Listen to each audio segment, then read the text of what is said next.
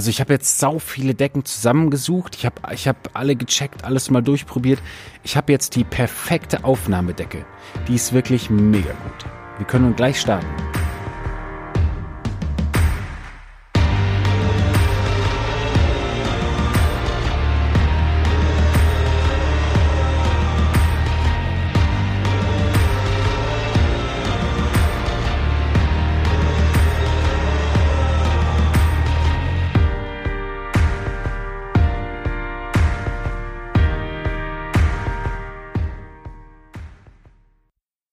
Ja, hi ihr beiden.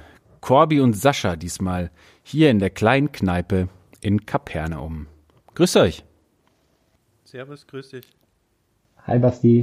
Hi Corby. Ich muss ganz kurz erzählen, die Frage, wo wir gerade sitzen, wird wieder aktueller werden, ähm, beziehungsweise wie wir sitzen. Wenn einer von euch mal ganz kurz erklären möchte, wie wir hier so sitzen. Also ich glaube, äh, am spektakulärsten seid ihr momentan, deswegen fange ich mal an. Ich ähm, sitze mit einem Handtuch über meinem Kopf, Kopfhörern auf den Ohren, sitze ich quasi vor meinem Aufnahmegerät, habe hier eine Menge Kissen vor mir liegen, damit die Soundqualität ähm, noch besser werden kann. Und ich schaue in zwei Gesichter, die versteckt sind unter Decken. So viel erstmal, aber der Corby kann es besser beschreiben. Ja, ich sitze tatsächlich unter einer Decke unter einer sehr dünnen Decke zum Glück, aber unter einer Decke. Denn letzte Woche war ja die Enk dabei in der letzten Folge und ich hatte ab und zu Schwierigkeiten, mich zu konzentrieren, weil die Enk saß unter einer Decke und das sah im Videochat immer sehr lustig aus. Und spaßeshalber habe ich das vorhin beim Vorbereiten ein bisschen nachgemacht und dann hat, habt ihr beide mir gesagt, dass man mich viel besser versteht. Und jetzt sitze ich zwar auf meinem Sofa, aber man sieht es nicht, weil ich bin in eine Decke eingewickelt. Genau, wir haben keine Kosten und Mühen gescheut. Also in erster Linie keine Mühen, uns hier zum Affen zu machen, damit ihr das perfekte Hör, Hörbild, Hör, Hörvergnügen genießen könnt. Und ich finde, Sascha, dass wir uns da ähm, echt nichts wegnehmen, weil es sieht ein bisschen so aus, als würdest du, würdest du an Weihnachten Krippenspiel proben. Du siehst ein bisschen aus wie Maria. Spannend, dass du direkt auf Maria kommst und nicht auf Josef, aber ja, danke. Wir wollen gleich beginnen. Ähm, es geht so ein bisschen um die letzten Folgen, da wollen wir ein bisschen Bezug drauf nehmen. Ich wollte mich, ähm, ich wollte euch eine Sache erzählen. Ich hatte nämlich Geburtstag letzte Woche und dieser Podcast hier hat Erstaunliches hervorgebracht. Ich habe nämlich ein Geschenk bekommen, beziehungsweise mehrere Geschenke. Ich habe einen Geschenkkorb bekommen mit mehreren Dingen, aber es war Limo und Waffelröllchen. Geil. Vielen Dank dafür, dass hier so hervorragend zugehört wird bei dem Podcast. Vielleicht sollte ich mir beim nächsten Mal andere Dinge wünschen. Audi und Kaviar oder sowas. Ja, das probieren wir beim nächsten. Kann ja einer von euch mal ausprobieren. Ich hamstere Luxusjachten. Sehr gut. Sehr gut. Ja, ich habe mir den Podcast angehört von euch dreien, Enk, Corby und Basti, und ähm, habe natürlich eine, eine brennende Rückfrage, weil ich mir dachte, oh Gott, da wurde der Corby jetzt ganz schön äh, gefailt, wie man auch immer das nennen möchte, nachdem ihr überlegt habt, ob ihr euch schon vorher mal gesehen habt, bevor ihr quasi in Nürnberg zusammen studieren gegangen seid, ähm, war das ein bisschen ernüchternd für den Corby, hatte ich das Gefühl, und habe wirklich mitgefiebert, weil ich mir dachte, oh Mann, das so ein bisschen die, die Abfuhr, nein, ich kenne dich nicht davor. Ähm, wie, wie ist denn das weiter ausgegangen? Habt ihr ja nochmal drüber nachgedacht, weil das hattet ihr ja angedacht. ja, ich war traurig in dem Moment. Also nein, ich meine, ich, ich hätte schon, ähm, ich habe es emotional schon verwunden, mich aber trotzdem gefragt, weil mir der Basti wirklich bekannt vorkam, weil du mir wirklich bekannt vorkamst, als ich dich das erste Mal in Nürnberg gesehen habe. Und nachdem ich ja weiß, dass du auch in München ehrenamtlich tätig warst, muss es ja irgendeine Veranstaltung sein, die außerhalb der eigenen Region war. Also Region West Konvent oder so kann es ja nicht gewesen sein. Und da bin ich halt als erstes auf Big Muck gekommen. Da hast du gesagt, warst du nicht. Aber ansonsten war ich halt noch ähm, am Landesjugendkonvent zum Beispiel. Ja, ja, tatsächlich war ich. War ich, ähm, das könnte sein, 2010 oder 9 oder sowas war ich da. Also ich war zweimal, zwei Jahre, neun, zehn, sowas. Wann warst du da? Mhm. Ich, ich war einmal. Einmal nur, aber 2010. Ah, okay. Thema Ah. Umwelt, Umweltschutz. Hm? Irgendwas in der Richtung. Also Thema, okay, weiß ich nicht mehr genau. Aber was ich noch sehr genau weiß, war, dass damals dieses ähm, Alkoholpapier sehr präsent war. Ich glaube, das wurde da debattiert oder beschlossen. Ja, doch, doch, doch. Nee, ich, ähm, ich erinnere mich. Dann war das schon wirklich das, ja, dann, dann, dann war das das. Dann kann ich jetzt, Corby, Corbinian-Schmaus, ich möchte an dieser Stelle klarstellen, ja klar kann ich dich. Wir waren ja zusammen am Landesjugendkonvent. Das ist ja, ja, Super. Und das war ja nur. Ach nee, wann haben wir zusammen studiert? 13, 14, 5, nee, also 15, 16, 14, Sommer 14 bis Sommer 16. Okay. Mhm. Ja gut, dann war es schon vier Jahre her. Ja. Möchte ich dir das zugestehen.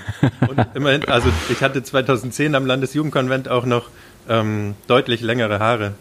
Also ich habe mich optisch auch verändert, vielleicht deswegen. Mit Sicherheit.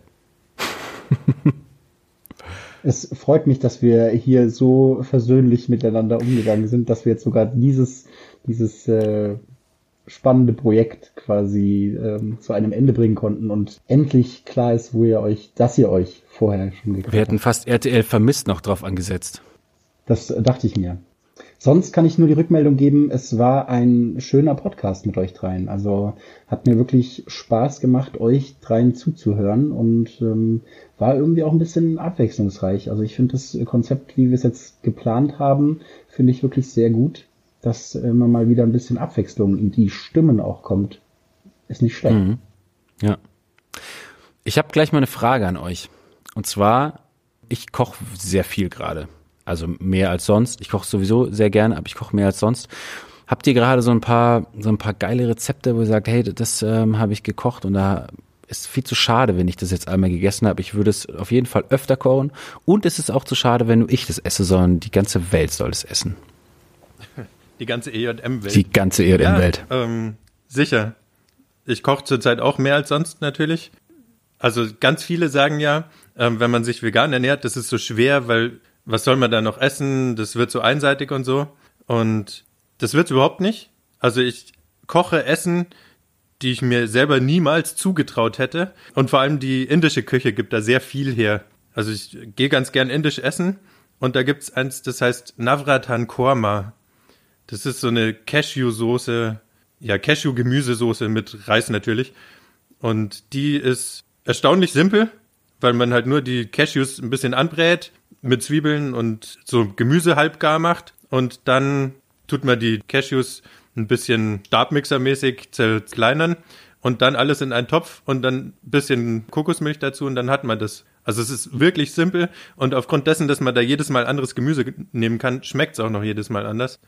Es ist ein einfaches Essen, was sehr gut ist und mich, ja, also ich mag die indische Küche und von daher koche ich das tatsächlich, glaube ich, noch oft und gerne.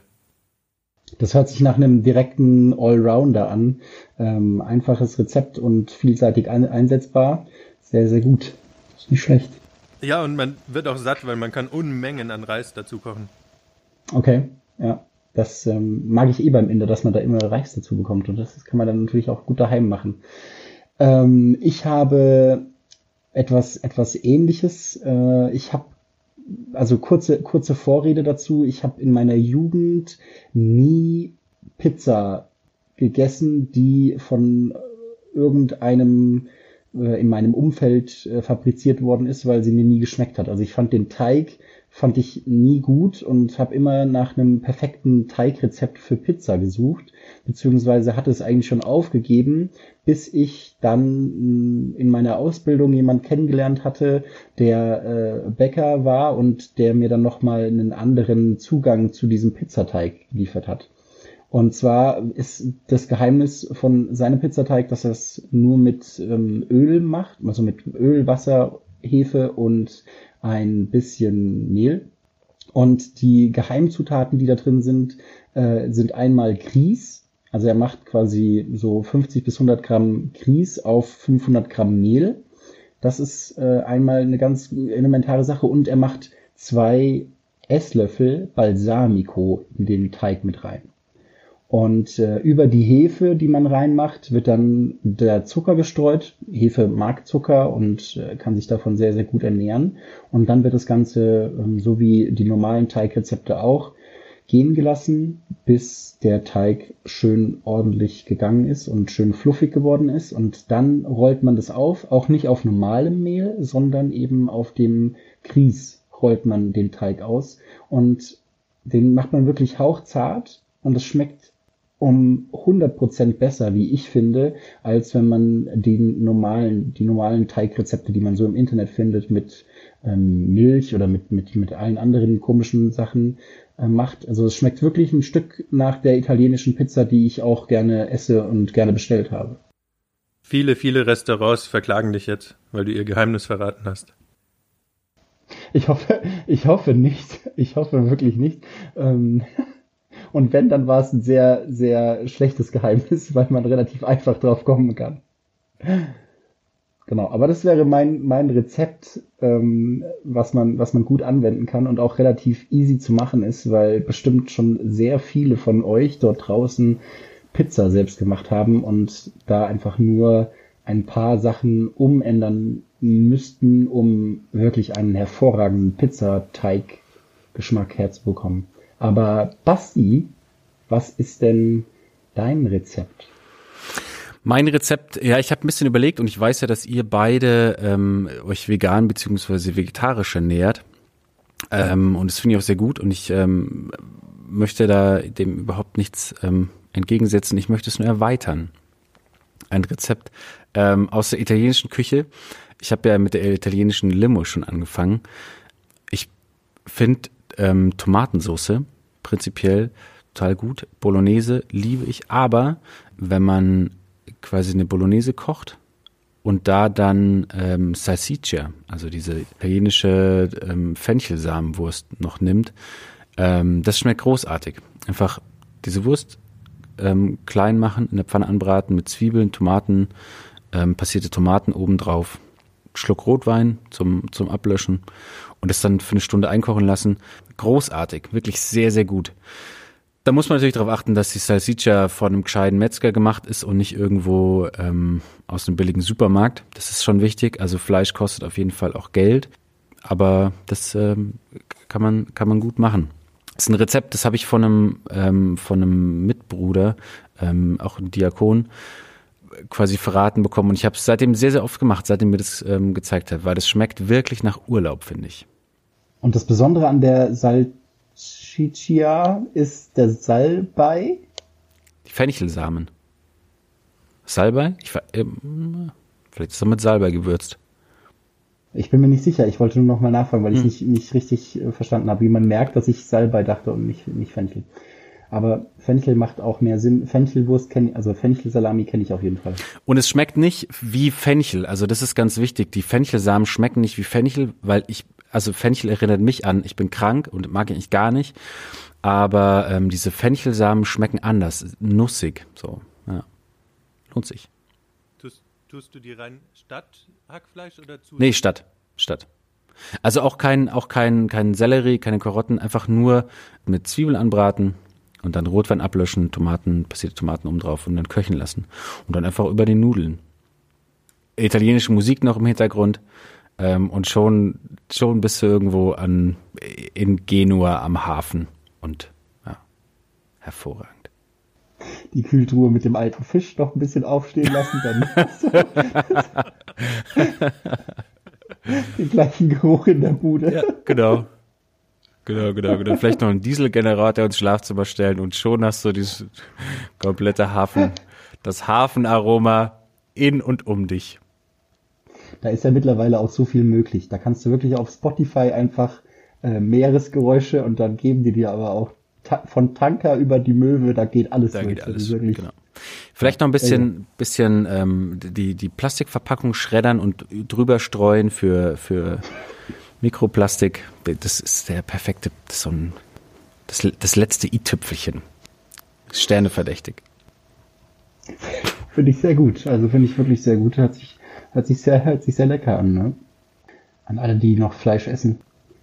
Ich habe auch eine Frage, ähm, beziehungsweise eher ein Thema für euch mitgebracht. Und zwar habe ich mir, als ich angefangen habe, Diakon ähm, auf den zwei kirchengemeindlichen Stellen ähm, den Diakon auszuüben, habe ich mir eine Sache vorgenommen, und zwar äh, Unternehmungen und Aktionen aus meiner eigenen Kindheit, von der ich, von denen ich super profitiert habe, auch in der Jugendarbeit beziehungsweise in der Kinder- und Jugendarbeit zu überprüfen und zu schauen, ob das nur meine damalige Generation und die Generation davor gut fanden oder ob das auch jetzige Generationen noch gut finden und ähm, würde das Thema Unternehmungen der Kindheit nennen. Ganz konkret kann ich euch auch ein Beispiel geben. Ich habe mit meinem Vater immer um die Zeit August, September, noch in den Sommerferien, haben wir uns in unsere Scheune verzogen. Also wir hatten oder haben auch immer noch eine Scheune am Haus, hm, in der eine Werkstatt steht. Und in dieser Werkstatt haben wir uns quasi eingeschlossen, sind vorher zum Baumarkt gefahren und haben alle Sachen gekauft für einen selbstgebauten Drachen. Haben uns jedes Jahr wieder ein neues Konzept überlegt und ähm, nachgeschaut in Büchern damals noch, nicht online, welche verschiedenen Drachenbauarten es gibt und haben dann Drachen gebaut. Und ich dachte mir, es ist total schade, dass in der heutigen Zeit auf jeden Fall nicht mehr in meiner Wahrnehmung Menschen mit ihren Kindern noch Drachen bauen und habe das jetzt schon einmal versucht anzubieten. Leider hat sich da keiner gemeldet, was natürlich auch eine Rückmeldung ist. Aber ich versuche es jetzt im neuen Jahr nochmal, habe es auf jeden Fall auf meiner To-Do-Liste, mit Kindern und Jugendlichen Drachen zu bauen. Weil ich das eine schöne Aktion finde, die irgendwie ja gar nicht mehr so gemacht wird. Gibt's von eurer Seite Aktionen, die, wo ihr sagt, äh, die wolltet ihr unbedingt oder die wollt ihr unbedingt nochmal ausprobieren, weil sie irgendwie in Vergessenheit geraten sind? Ich habe da eine Rückfrage an dich. Wie war das dann mit dem Fliegen lassen? Hat es gut funktioniert? Oder ging es euch da eher ums Bauen? Das hat relativ gut funktioniert. Wir haben aber auch relativ viel Erfahrung gebraucht. Also im ersten Jahr haben wir, glaube ich, zwei oder drei versucht zu bauen und mussten schauen wegen der Schwere des Materials. Weil das Problem ist, du musst halt sehr, sehr leichtes Material nehmen, sehr, sehr leichtes Holz. Da gibt's ja auch Unterschiede, je nachdem, welches Holz man dafür verwendet und auch welche Plane man dafür verwendet. Also nimmt man Papier, das dann doch relativ dick ist oder nimmt man eher so Folie und über die Jahre sind wir auf jeden Fall relativ professionell, würde ich jetzt mal sagen, geworden. Mhm. Warum? Welche Erfahrung steckt da dahinter, hinter der Frage?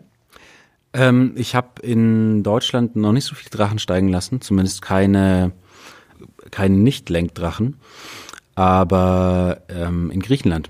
Also ich bin in Griechenland aufgewachsen, in Athen und habe und da ist es gang gäbe, dass man im Herbst an einem Tag, ich kann es euch nicht genau sagen, ähm, welcher Tag das ist, aber dass man da eben Drachen steigen lässt und dann in die Berge fährt und da Drachen steigen lässt. Und ich fand es immer sehr, sehr cool. Und in Deutschland hat es nie wirklich so funktioniert mehr.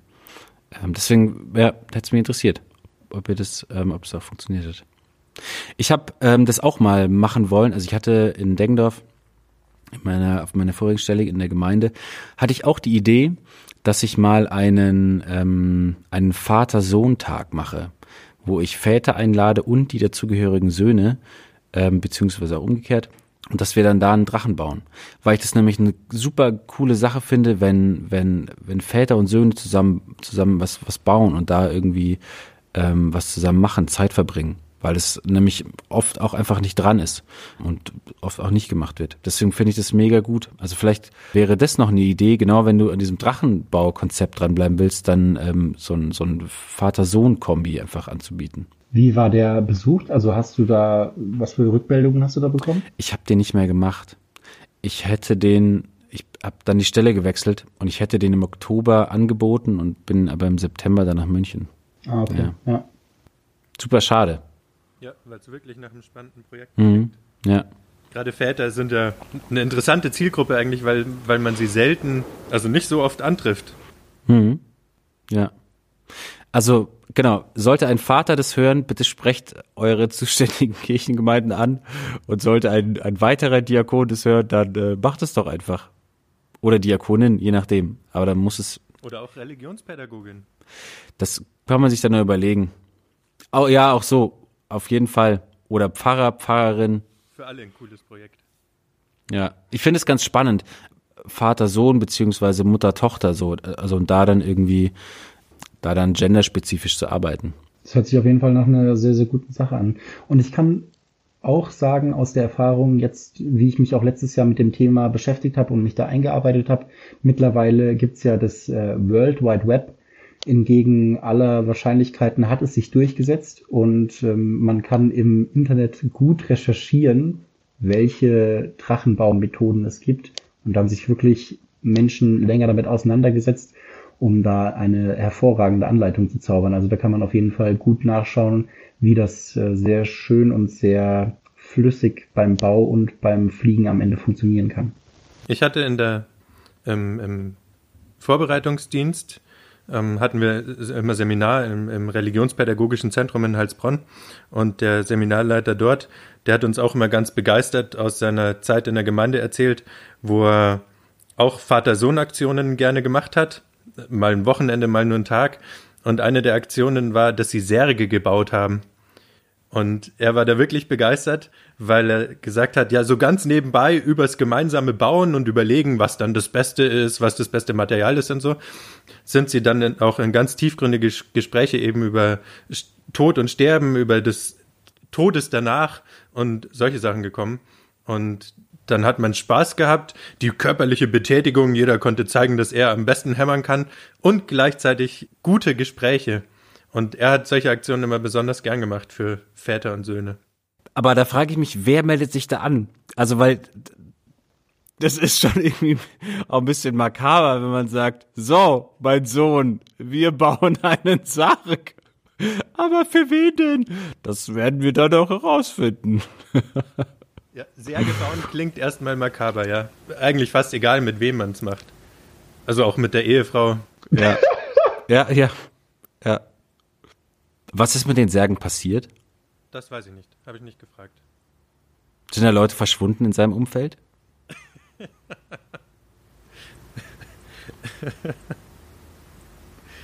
Wäre wär eine interessante, müsste man mal nachforschen. Wir werden es herausfinden. Ja. Also ich habe als jetzt, um zurück zu deiner, deiner Frage oder deinem Thema zu kommen, ähm, Sascha, ich habe als Kind nie Drachen gebaut oder so. Ich habe, glaube ich, einmal einen zum Geburtstag geschenkt gekriegt keine Luxusjacht leider, sondern nur einen Drachen.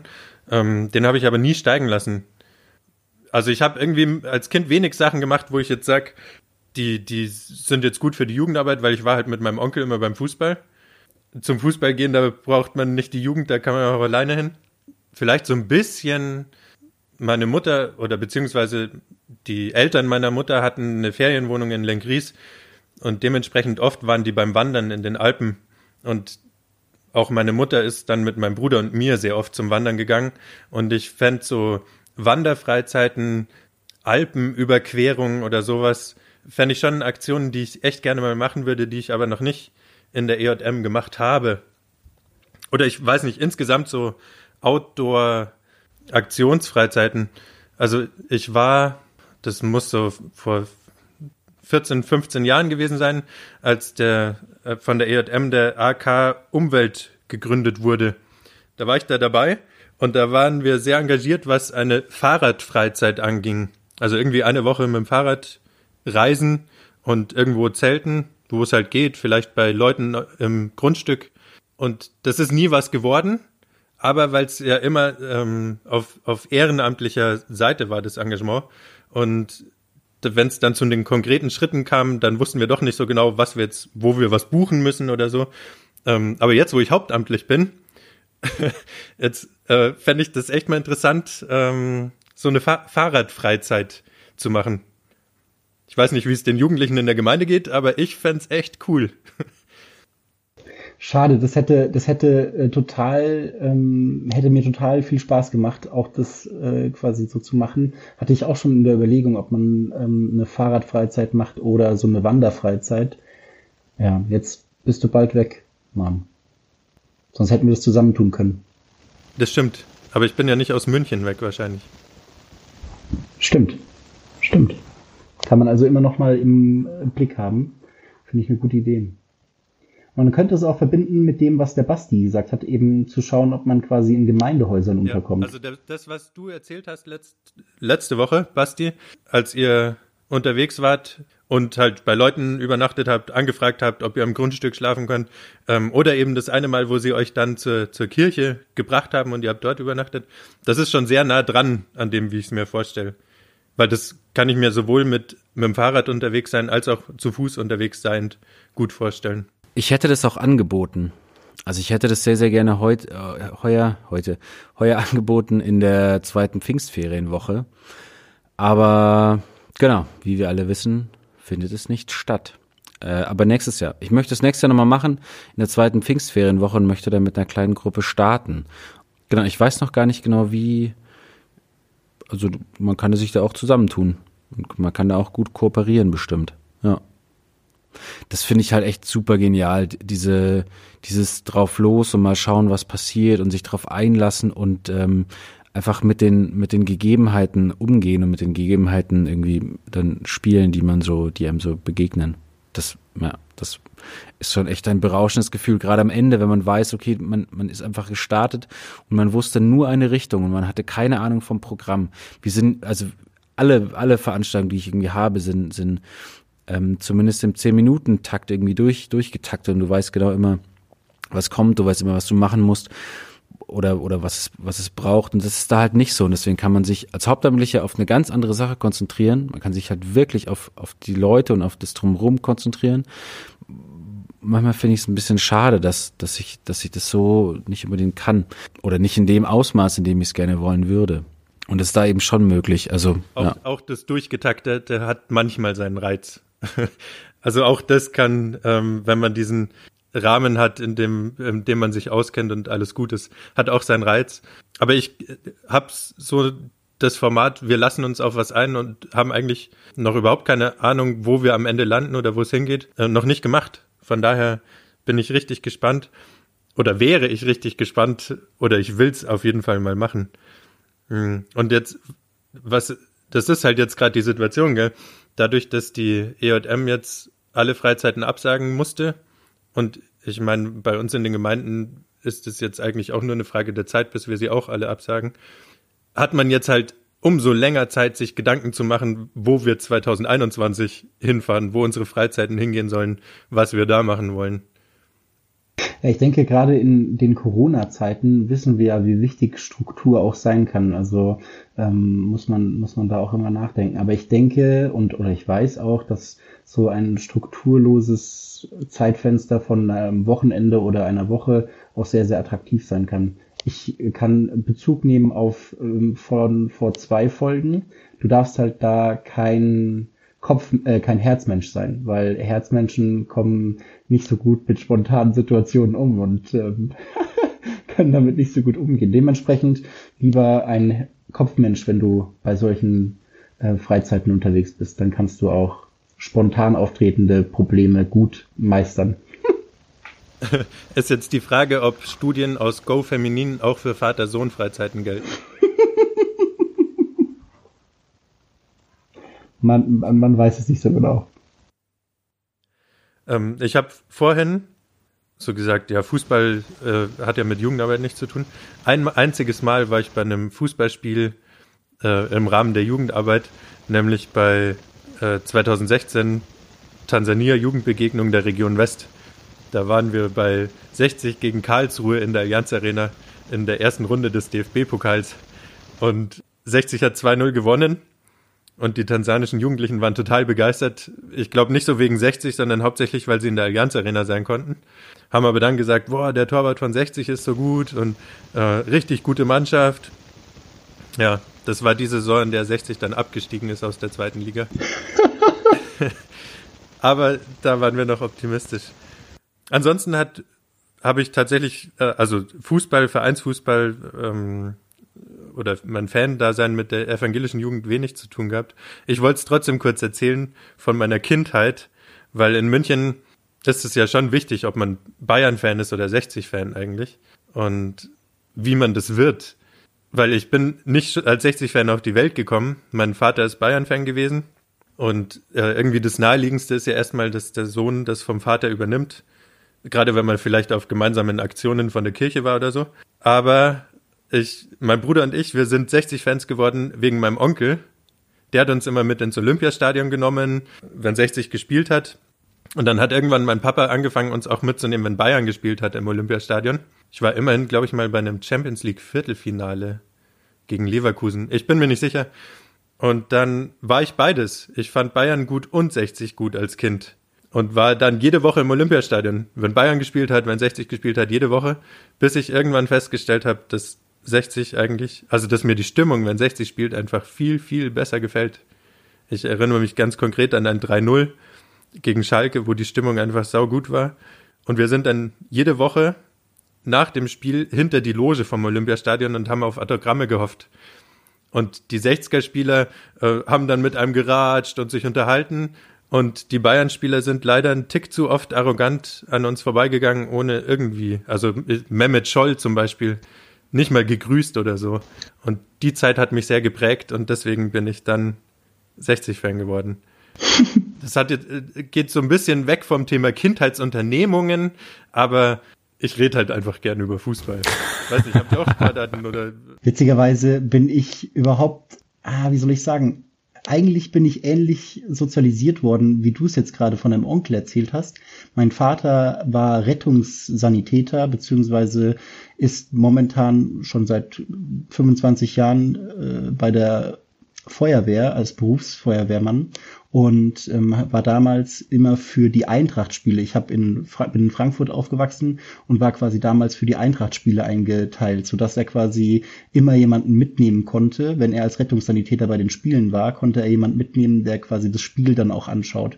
Und ich war da zwei, dreimal dabei im Stadion, wenn quasi dieses Spiel von Eintracht stattgefunden hat. Und ich fand aber die Stimmung fand ich so krass, dass ich ähm, da so abgeschreckt worden bin. Und ich habe halt auch immer mitbekommen, welche Leute sich da gegenseitig bekämpft haben, sagen wir es mal auf die nette Art und Weise und was da für Wunden entstanden sind und was mein Dad halt mit den Leuten dann ähm, machen musste, also wie er sie verarzten musste und so. Und deswegen habe ich da irgendwie keinen Gefallen dran gefunden an Fußball und an Eintracht.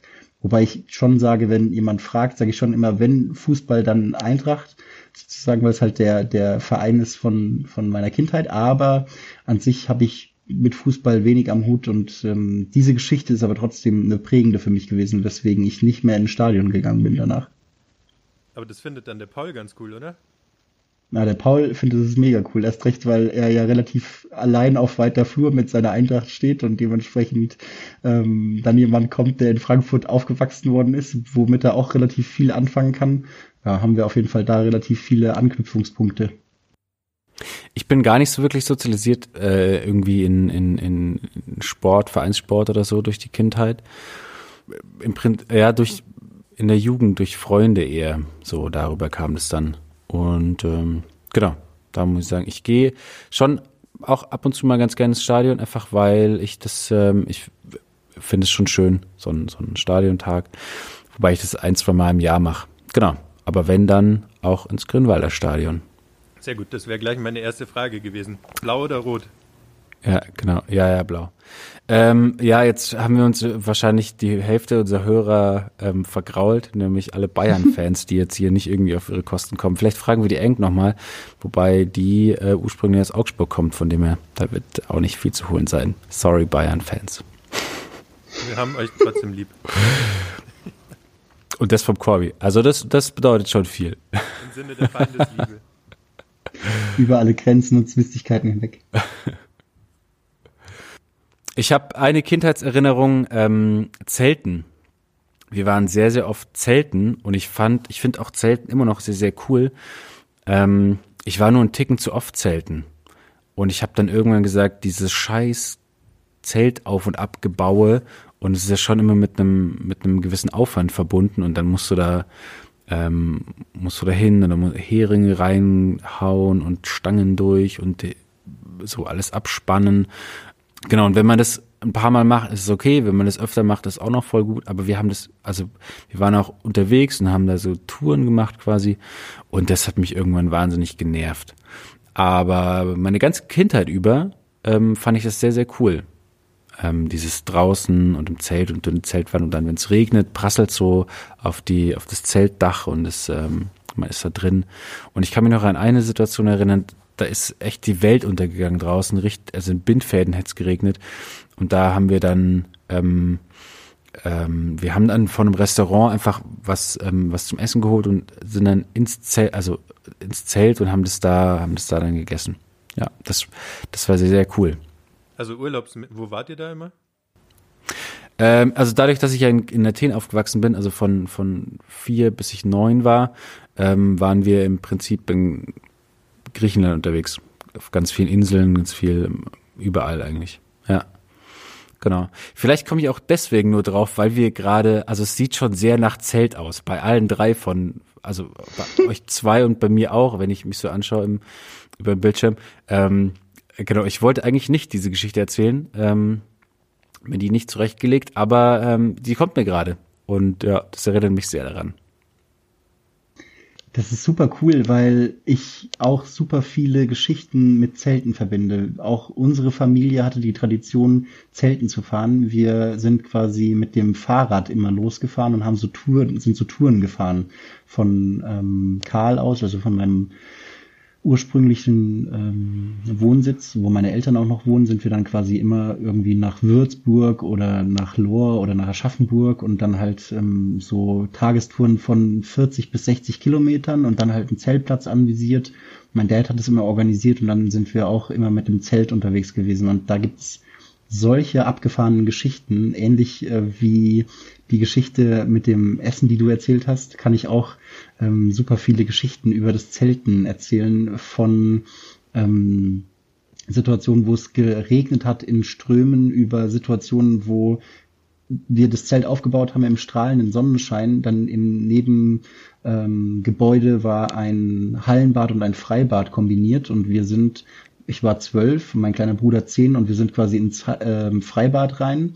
Und es hat dann so krassen Wetterumschwung gegeben, dass es am Ende zwei bis drei Zentimeter Durchmesser Hagelkörner gehagelt hat und wir quasi komplett nackt nur mit der Badehose von diesem Freibad ins Zelt gerannt sind beide am Heulen, ja, weil es so wehgetan hat. Und ähm, also da sind schon sehr, sehr viele, sehr, sehr abgefahrene Geschichten irgendwie mit dem Thema Zelten verbunden, weil das halt wirklich meine Kindheit und meine Jugend bis 17, 18 Jahren quasi geprägt hat, weil wir meistens ein bis zweimal im Jahr eben Zelten waren und auf diesen Touren, wo sehr, sehr viel abgefahrenes Zeug passiert ist.